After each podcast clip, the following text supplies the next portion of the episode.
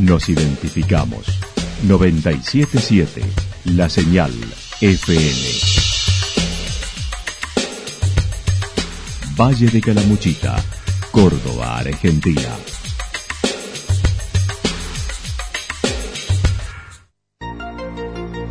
El más completo resumen de las noticias de la región, encontralos todos los días a las 12 y 30, a las 16 y a las 22 horas. Panorama de noticias. Por la 977, la señal FM nos identifica también con las noticias.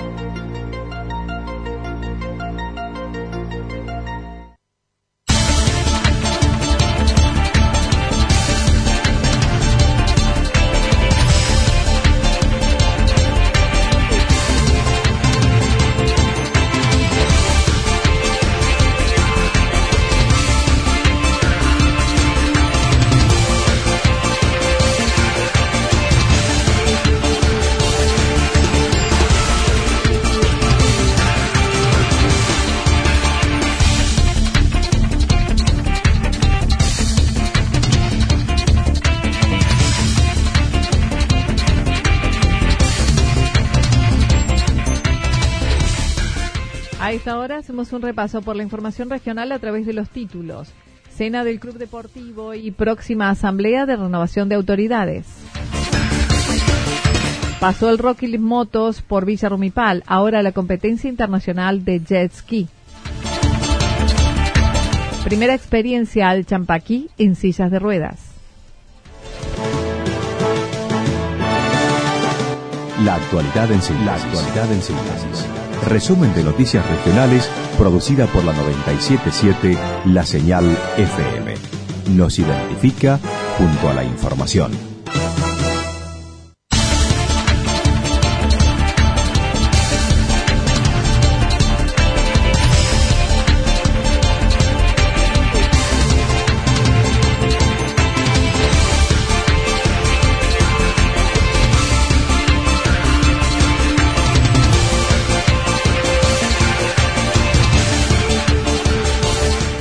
Cena del Club Deportivo y próxima asamblea de renovación de autoridades. El Club Deportivo Italiano de Santa Rosa propone en su calendario anual dos eventos familiares, uno en mayo para su aniversario y el cierre de año que será este sábado como una cena a la canasta, tal como lo señaló el presidente de la entidad que uno es la fiesta de aniversario del club, que es el 24 de mayo, y la otra es el cierre de la actividad deportiva y de toda la institución, donde tratamos de agasajar a la familia gringa, a los chicos que han hecho deporte, bueno, eh, siempre lo hacemos en esta fecha. Generalmente en diciembre tratamos de hacerlo un poquito antes porque hay muchos eventos en diciembre y después algunos no pueden estar, pero bueno, en realidad este sábado nos vamos a reunir, como todos los años, una cena este, muy amena, a la canasta, por supuesto, para que el mundo puede estar. Será a las 21.30 en el Salón del Polideportivo que posee el club en Villarrío Santa Rosa y en esta ocasión también se agasajarán a los deportistas. La invitación es abierta a la comunidad. César Aimeta comentó son unas 300 familias las que están involucradas con el club a través de los que participan de las diversas actividades, desde el tradicional fútbol, básquet, hockey, patín, entre otros. Y mira, nosotros estamos haciendo un cálculo, por lo menos 300 personas, que son 300 familias, entre chicos y grandes, que participan en distintas actividades, porque ahora se nos ha acoplado este hockey también, que tiene muchas actividades, si bien básquet no hay mucho, pero tenemos muchos chicos y familiares que lo participan, que lo hacen. Y en, el, momento de actividad del club, vos viste que el tema del socio, hoy como está la situación, se, son socios la mayoría cuando, cuando tienen actividades los meses que no se para, no. Además, hizo un repaso de la gestión de cinco años, remarcando con algunos subsidios logrados y el apoyo del socio con su cuota de 150 pesos al mes, pudieron realizar muchas obras impensadas por la situación económica, como canchas, vestuarios, gas con recursos propios. Eh, cerrando con el alambrado perimetral del club, estamos, hemos hecho tres canchas auxiliares, una tribuna, eh, baños, vestuario, no sé, eh, el gas, por ejemplo, ahora en, la cancha de boches que van a tener, los muchachos van a tener por el invierno todo el sistema de gas. Mira, se han hecho muchísimas obras este, con recursos propios, con gestiones propias, ¿no es cierto? Porque más allá de la municipalidad, no alcanza y, evidentemente, como en algún momento le digo el intendente, por cada peso que ponen ellos, también pone tres nosotros. El próximo 4 de diciembre se llevará a cabo la asamblea anual donde se procederá a la renovación de autoridades, volverá a presentarse. Será el último periodo para finalizar algunas obras pendientes como techo, iluminación, mejorar vestuarios, alambrado perimetral. Sí, vos viste que los periodos son cortos, son de, dos años, este, y bueno, estamos en duda nosotros en presentarnos porque, bueno, hay, yo como te decía recién, creo que hay que renovar las autoridades, creo que, pero bueno, teníamos algunos, este, algunas obras que terminar, como te decía, el techo del salón, eh, que son 450 metros cubiertos con chapa, que había que terminarlo, tenemos un sistema, mejorar el sistema de, iluminación y este, los tableros de ingreso y Finalmente, y en lo relacionado a la temporada teatral que todos los años se ofrece, desde este verano anterior se hizo cargo la propia gestión anticipando va a tener alguna propuesta a pesar de las condiciones adversas que tiene la actividad. Estamos buscando algunos productores local, locales que, bueno, que trabajemos en conjunto de alguna manera, este, con las obras que puedan llegar a, venir eh, sin un costo mayor, por lo menos hasta tanto este, se normalice la situación o vemos qué va a pasar con la temporada, ¿verdad? Pero la idea es abrirlo, sí, lo vamos a hacer, pero tampoco vamos a, tirar manteca al techo porque nosotros no estamos en condiciones de, ni de poner plata ni de perder nada lo vamos a trabajar.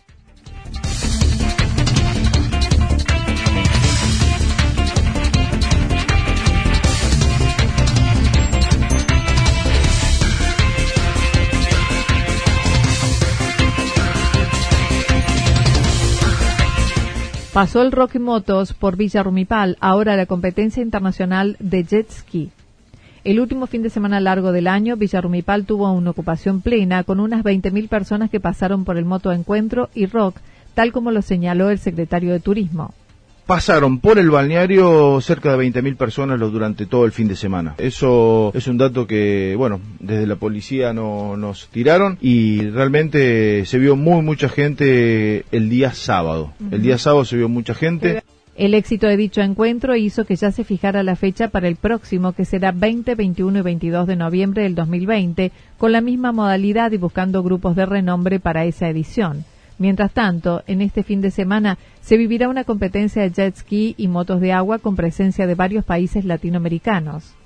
Sí, sí, está confirmado Perú, está confirmado Estados Unidos, está confirmado Paraguay, Chile, Brasil y Uruguay. Colombia, no sé si lo dije, también que, bueno, vuelvo a decir, por primera vez en la historia la provincia de Córdoba tiene un evento de motonáutica de estas características.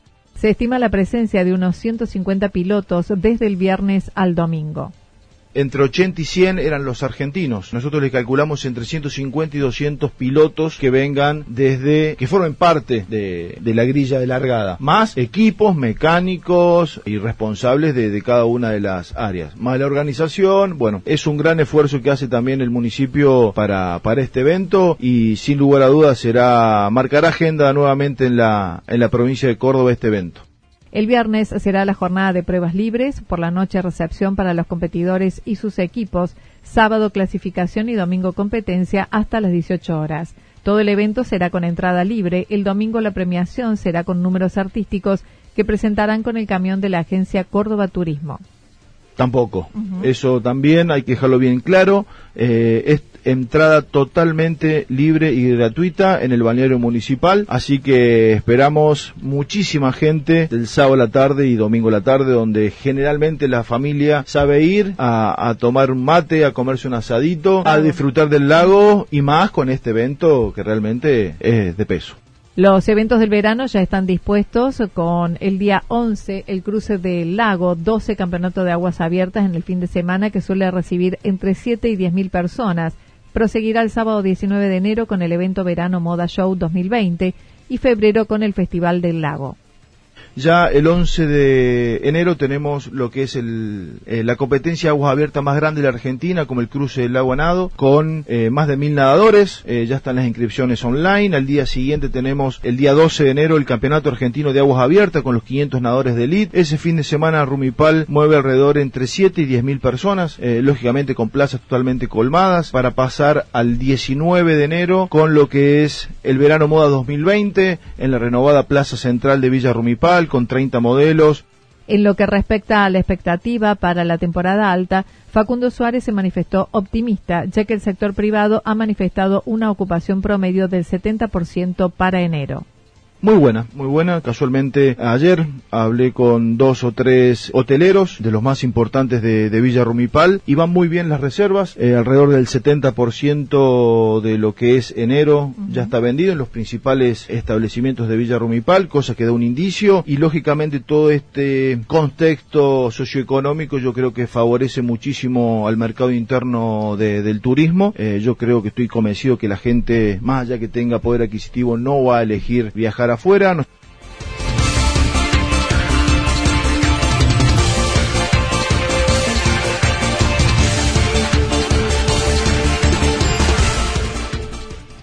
Primera experiencia al Champaquí en sillas de rueda. Este fin de semana se llevó a cabo desde Villa Alpina Champaquí adaptado a extremo, organizado por Alto Rumbo conjuntamente con la red de turismo accesible, donde una persona en sillas de ruedas pudo llegar al cerro más alto de Córdoba.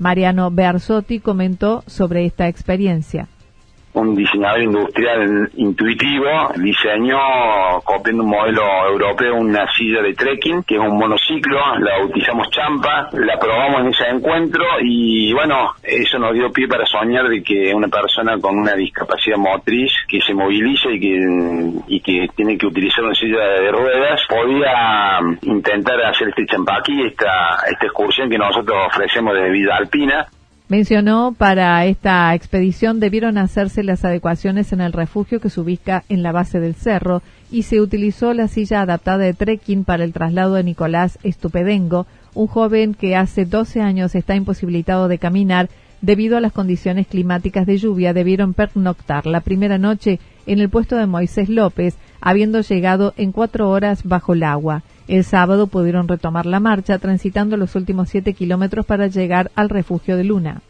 Así que bueno, llegamos al puesto de Moisés López, ahí nos pudimos, eh, tuvimos la primera contingencia de quedarnos a dormir ahí porque seguía lloviendo y, estábamos exhaustos, pero bueno, nos recuperamos, nos pudimos bañar, cambiar la ropa y el otro día, el día sábado, hicimos eh, los 7 kilómetros y medio que nos faltaba, casi 500 metros más de nivel y llegar hasta el puesto de Luna, ahí donde lo teníamos todo preparado para que Nico pueda desplazarse en su silla dentro del refugio, senderos adaptados, el baño adaptado con rampa, el domingo realizaron el descenso en ocho horas con mejor clima y acompañados por 21 personas que participaron del esfuerzo.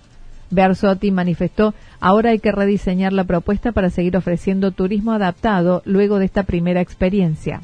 El desafío hoy es mantener esta propuesta, hay que rediseñarlo después de esta experiencia porque tenemos mucho para mejorar y bueno, esta es la satisfacción de hoy tener el cansancio físico, pero bueno, una, una felicidad en el alma y, transmitir esto que pudimos vivir nosotros que fue realmente una experiencia transformadora en el sentido de que bueno, cuando uno ve que puede con su actividad, con lo que uno le apasiona hacer feliz y cumplir sueños de las personas, creo que no hay, no hay mejor trabajo que ese.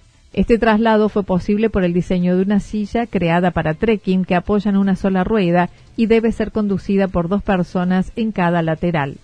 Claro, el, monociclo como funciona como bien lo decimos con una sola rueda que hace de eje. Hay un guía que es el, guía tractor y un guía que va en la parte de, atrás que es el timón de cola de la, de la silla y necesita dos, dos personas por cada lateral para no perder la verticalidad y poder hacer las maniobras de vadeo o cuando hay que levantarla para superar un obstáculo.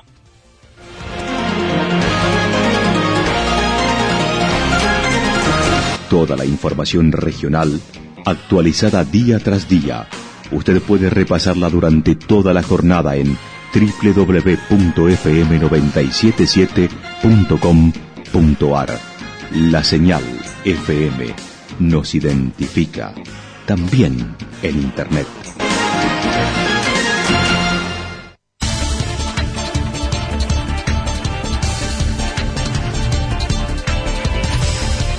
El pronóstico para lo que resta de la jornada indica alguna probabilidad de lluvias aisladas, luego mejoramiento, nublado, temperaturas máximas que estarán entre los 19 y 21 grados, vientos del sector sureste entre 13 y 22 kilómetros en la hora.